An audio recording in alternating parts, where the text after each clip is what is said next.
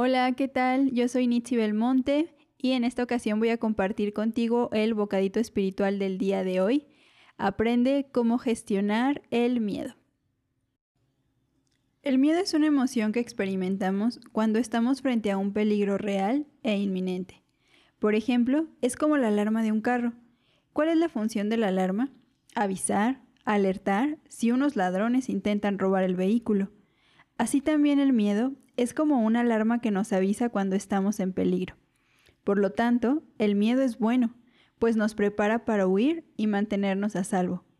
El problema es cuando esta alarma se descompone y comienza a funcionar mal. Y entonces se activa ante cualquier cosa y el resultado es que podemos asustarnos ante situaciones que no valen la pena y estar constantemente nerviosos, alterados, ansiosos, etc. ¿Qué podemos hacer entonces? Permíteme compartirte el siguiente ejemplo. ¿Qué pensarías y sentirías si te encontraras con un león en la calle? Seguramente cualquiera sentiría mucho miedo. Pero ¿y qué pasaría si ahora ese león estuviese en su jaula? ¿Tendrías tanto miedo? Considero que no, ¿verdad?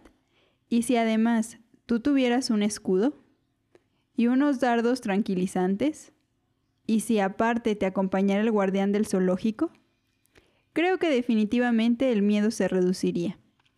Te comparto esto porque puede pasar que a veces nos olvidamos de todos nuestros recursos para afrontar los miedos, como las rejas que encierran al león, el escudo, los dardos, el guardia que nos acompaña.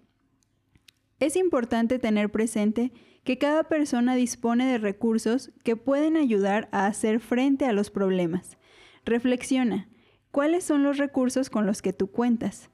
Esto nos ayudará a tener una actitud más proactiva y decidida frente a los miedos.